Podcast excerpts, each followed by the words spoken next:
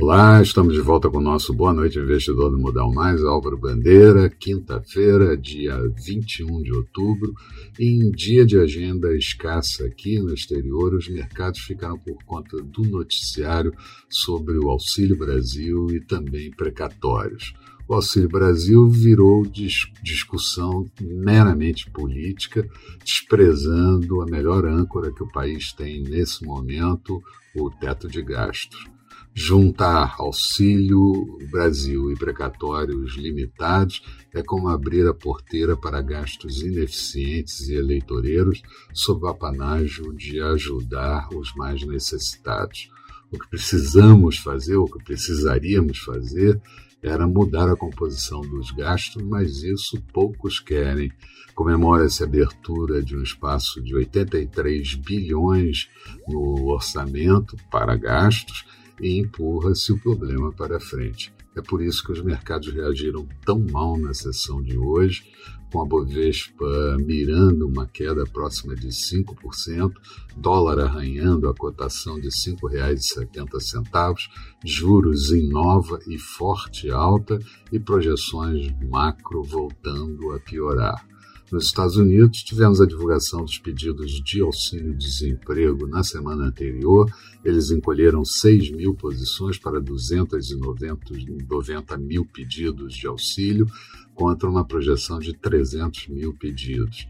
Dirigente do Fed, Whaler, disse que os próximos meses é crucial para a inflação ser transitória ou não, e em não sendo, o Fed terá que ser mais agressivo e elevar juros. Isso depois de fazer o tapering.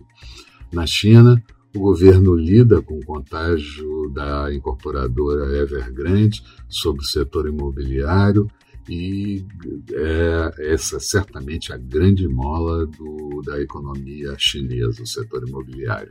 Aqui, cerimônia feita onde Bolsonaro participou, fez o anúncio de um auxílio para diesel dos caminhoneiros autônomos, uh, também na ordem de 40, 400 reais, e foi criticado pela frente parlamentar que disse não quererem esmola e sim uma solução para os aumentos de preço. Os precatórios com mudanças produzidas na correção do teto, parece até uma jabuticaba colocada lá nesse momento.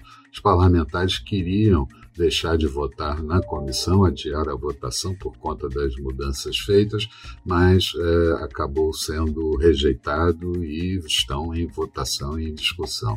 Mais detalhes de tudo que aconteceu no dia de hoje, certamente você vai encontrar no texto associado a este vídeo que estamos disponibilizando no blog do Modal Mais. Passa lá, dá uma olhada, vê o que, que você acha.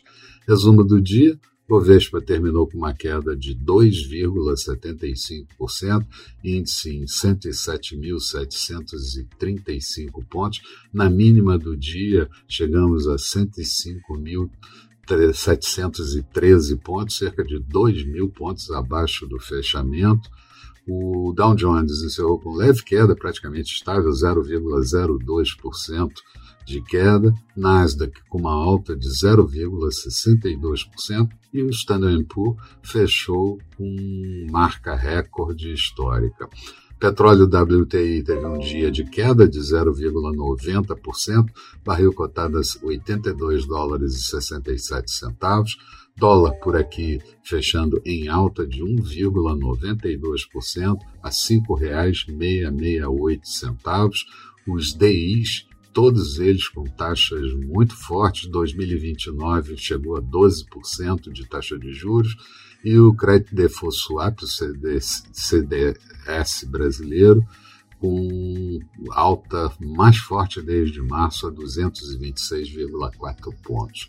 Amanhã, por aqui, vamos ter na agenda a nota do setor externo referente ao mês de setembro, no, deve ter piorado um pouco.